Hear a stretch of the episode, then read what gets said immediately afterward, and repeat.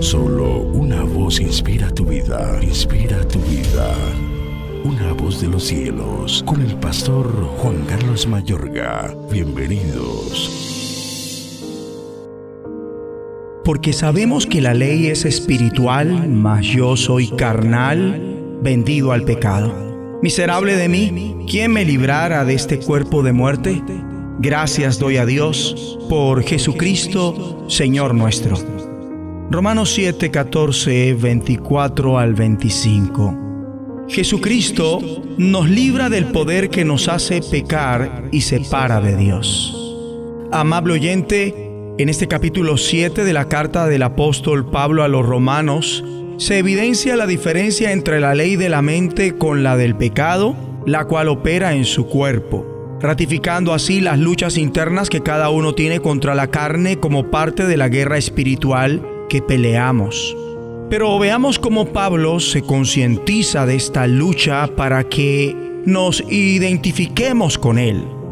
Dice el apóstol, Sabemos que la ley es espiritual, yo soy carnal. Quisiera actuar de un modo distinto a como lo hago. Estoy vendido al pecado. Lo que hago lo aborrezco, lo que hago no lo entiendo.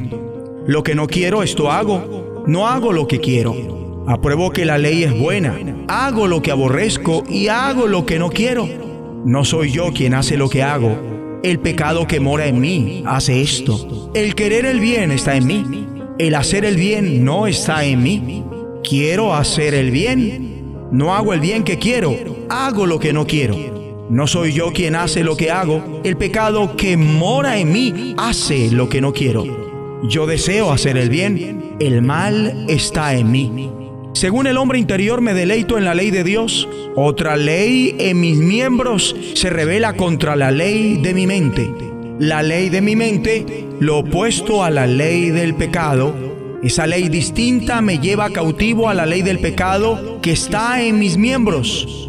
Soy un miserable, soy un prisionero de este cuerpo de muerte. Con la mente sirvo a la ley de Dios, con la carne sirvo a la ley del pecado. Y si consideramos Romanos 6, 19, el apóstol dice, hablo como humano por vuestra humana debilidad, que así como para iniquidad presentasteis vuestros miembros para servir a la inmundicia y a la iniquidad, así ahora para santificación presentad vuestros miembros para servir a la justicia. Es decir, aunque andamos en la carne, no militamos según la carne, porque las armas de nuestra milicia no son carnales, sino poderosas en Dios para la destrucción de fortalezas. O sea que la debilidad de vuestra carne, traducido correctamente por vuestra humana debilidad, esa naturaleza humana, complica el entendimiento de todo lo espiritual. Ahora bien, esta revelación por parte de Pablo acerca de sus propias luchas internas viene únicamente cuando haya en Cristo la victoria sobre la carne. Así que mientras una persona no haya en Cristo la victoria sobre la carne, no tomará conciencia ni discernirá correctamente sus luchas internas. Y ya al final de este capítulo el apóstol responde a su propio clamor desesperado de libertad de este cuerpo de muerte declarando que hay una victoria segura por Jesucristo nuestro Señor. Oremos juntos. Señor y Dios, te agradecemos porque sabemos que Jesucristo nos ha librado del poder que nos hace pecar y separa de ti. Nos apropiamos de la victoria sobre la carne en Cristo para ser libres de una vida dominada por el pecado y la muerte. En el nombre de de Jesús de Nazaret. La voz de los cielos, escúchanos, será de bendición para tu vida. bendición para tu vida.